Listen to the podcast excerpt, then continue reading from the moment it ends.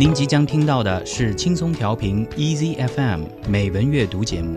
获取更多节目信息或收听更多美文阅读内容，请下载轻松调频 EZFM App，或访问轻松调频网站 c r i easy f m dot com。美丽的文字散发出淡淡幽香，轻柔的笔画低吟着丝丝絮语，感受文字的美，Beauty of Words。欢迎继续收听轻松调频美文阅读，Motu Read 我是主持人沈听。下面让我们一起来感受 Beauty of Words。茅盾，一八九六年七月四日出生，一九八一年三月二十七日去世。原名沈德宏，字彦斌，浙江嘉兴桐乡人，中国现代著名作家、文学评论家、文化活动家以及社会活动家。一九一六年，他和郑振铎、叶圣陶、王统照等人发起组织文学研究会，提倡现实主义文学，任《小说月报》编辑、主编，《民国日报》主笔。一九二八年东渡日本，一九三零年回国加入左联。抗战爆发后，与巴金等人在上海河边呐喊烽火，后任香港文艺阵地主编、新疆学院文学系主任。中苏文化协会新疆分会理事，一九四零年赴延安，在鲁艺讲学，后在重庆、香港等地从事文化活动。一九四六年访问苏联，回国后任《小说月刊》主编。一九四九年后历任文化部部长、中国作家协会主席、全国文联副主席、人民文学译文杂志主编、全国人大代表、全国政协副主席。一九八一年三月二十七日，茅盾逝世。今天我为大家选读的这篇文章，就是茅盾的一篇代表散文作品《白杨礼赞》（Tribute to White Poplars）。白杨礼赞借白杨的形象，透视出中华民族的坚韧不拔、团结向上的伟大精神，展现出抗日战争时期中国军民及其领导者中国共产党的豪迈气概，并以抒情的文字来突出寓意。下面我们就一起来读一读这篇文章的中英文版本。中文版本由轻松调频的主持人李媛为您朗读，而英文版本则是由中国著名翻译家张培基翻译。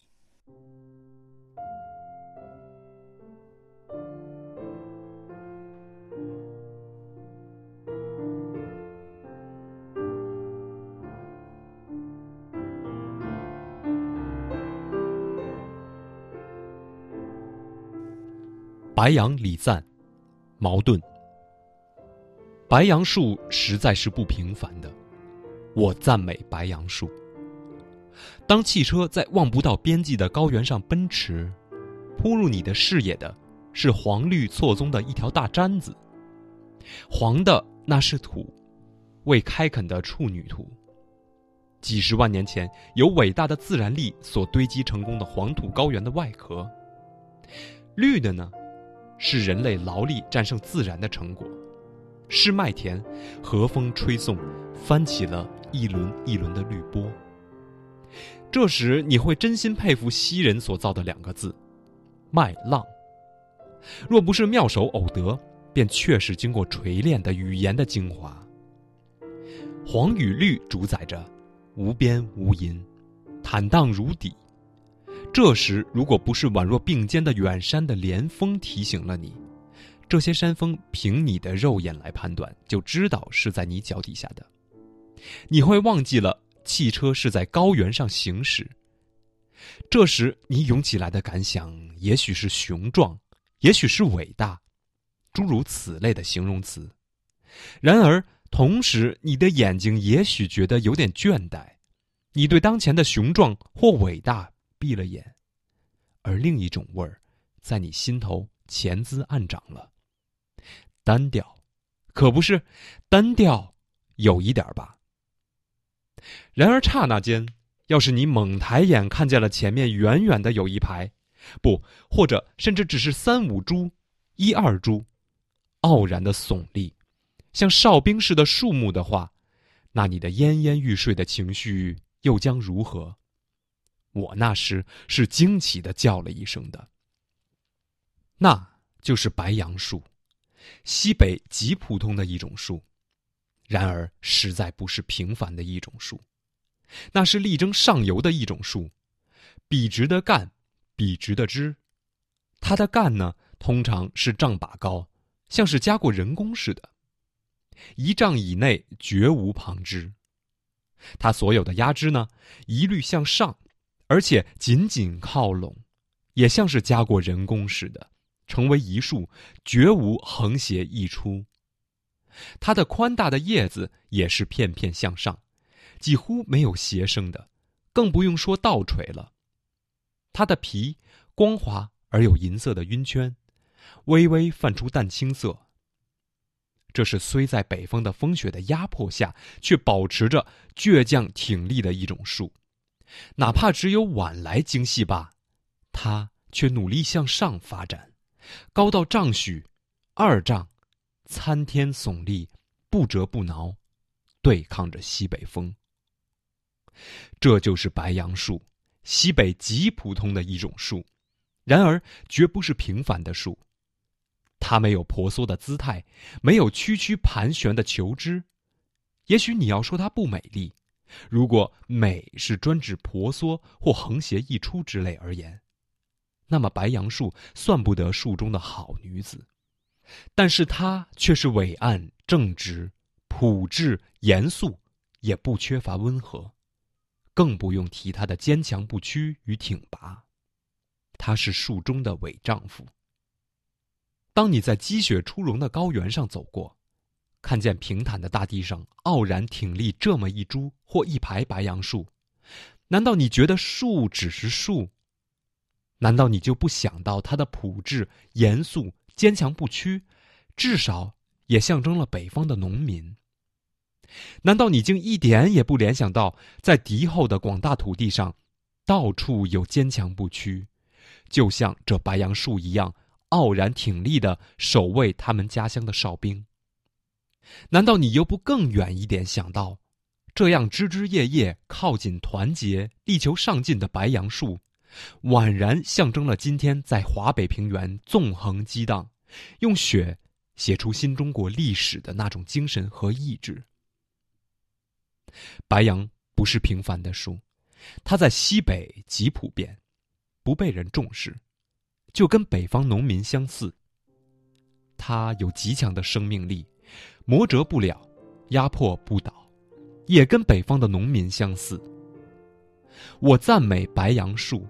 就因为它不但象征了北方的农民，尤其象征了今天我们民族解放斗争中所不可缺的朴质、坚强，以及力求上进的精神，让那些看不起民众、见视民众、顽固的倒退的人们，去赞美那贵族化的楠木，那也是直干秀奇的；去鄙视这极常见、极易生长的白杨吧。但是我。要高声赞美白杨树。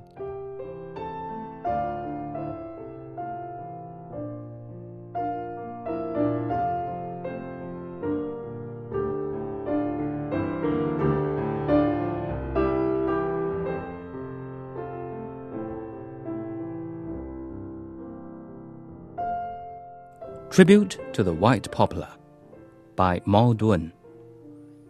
The white poplar is no ordinary tree. Let me sing its praises. When you travel by car through northwest China's boundless plateau, all you see before you is something like a huge yellow and green felt blanket.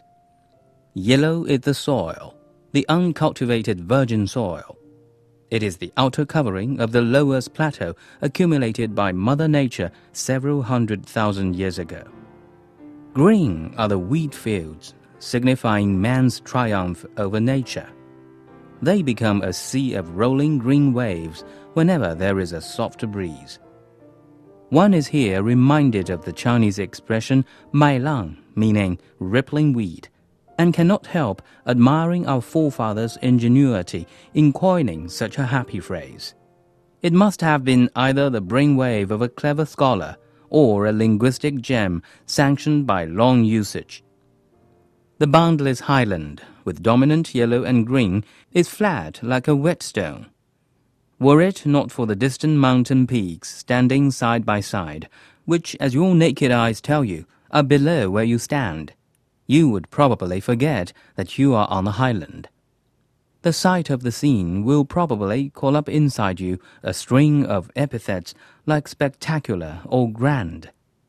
Meanwhile, however, your eyes may become weary of watching the same panorama, so much so that you are oblivious of its being spectacular or grand.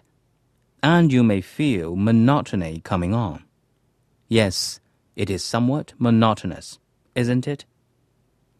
Now, what will become of your wariness if you suddenly raise your eyes only to catch sight of a distant row of trees, or just a couple of them, standing there proudly like sentries? For my part, I cannot keep from uttering an exclamation of surprise. They are white poplars. Though very common in northwest China, they are no ordinary trees. With straight trunks and branches, white poplars aim high. Their trunks are usually over 10 feet tall and, as if wrought by human effort, utterly bare of branches below 10 feet. Their twigs, also like things artificially shaped, all reach out towards the sky and grow closely together in a cluster without any sideway growth. Their leaves are broad and point upwards with very few slanting sideways, much less upside down. The glossy barks are a faint light green with hazy silver spots. They stand erect and unbending in face of North China's violent wind and snow. Though they may be only as big as the mouth of a bowl, they strive to grow upwards until they reach the towering height of some twenty feet and stand indomitable against the northwest wind. They are white poplars. Though very common in northwest China, they are no ordinary trees. You may call them unattractive because they have neither the graceful carriage of a dancer nor such branches as can twine and climb. But nevertheless, they are big and tall, honest and upright, simple and plain, earnest and unyielding, and not without gentleness and warmth though. They are giants among trees when you trudge through the melting snow of the highland and see one or a row of white poplars standing proudly on the vast plains, how could you look upon them as nothing but mere trees? How could you forget that with all their simplicity, earnestness, and unyieldingness, they are symbolic of our peasants in the north? How could you fail to associate them with our dauntless soldiers guarding our homeland all over the vast rear? How could you fail to see that these trees, ever striving to put out their closely knit branches and leaves in an upward direction, are symbolic of the spirit and will of our men who, fighting heroically all over the northern plains, are writing the history of New China with their own blood. White poplars are no ordinary trees. But these common trees in northwest China are as much ignored as our peasants in the north. However, like our peasants in the north, they are bursting with vitality and capable of surviving any hardship or oppression. I pay tribute to them because they symbolize our peasants in the north, and in particular the spirit of honesty, tenacity, and forging ahead, a spirit central to our struggle for national liberation. The reactionary diehards who despise and snub the common people can do whatever they like to eulogize the elite Nanmu, which is also tall, straight, and good looking, and look down upon the common, fast growing white poplar. I, for my part, will be loud in my praise of the latter.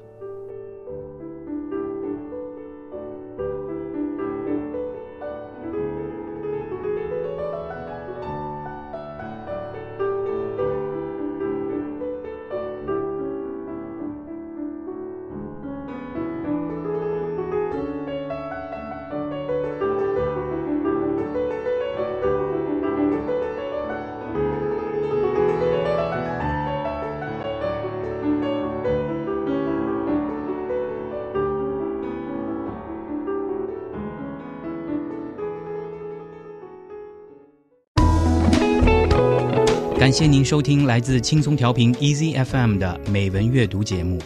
您可以下载轻松调频 Easy FM App，或访问轻松调频网站 crieasyfm.com，收听更多轻松调频精彩节目。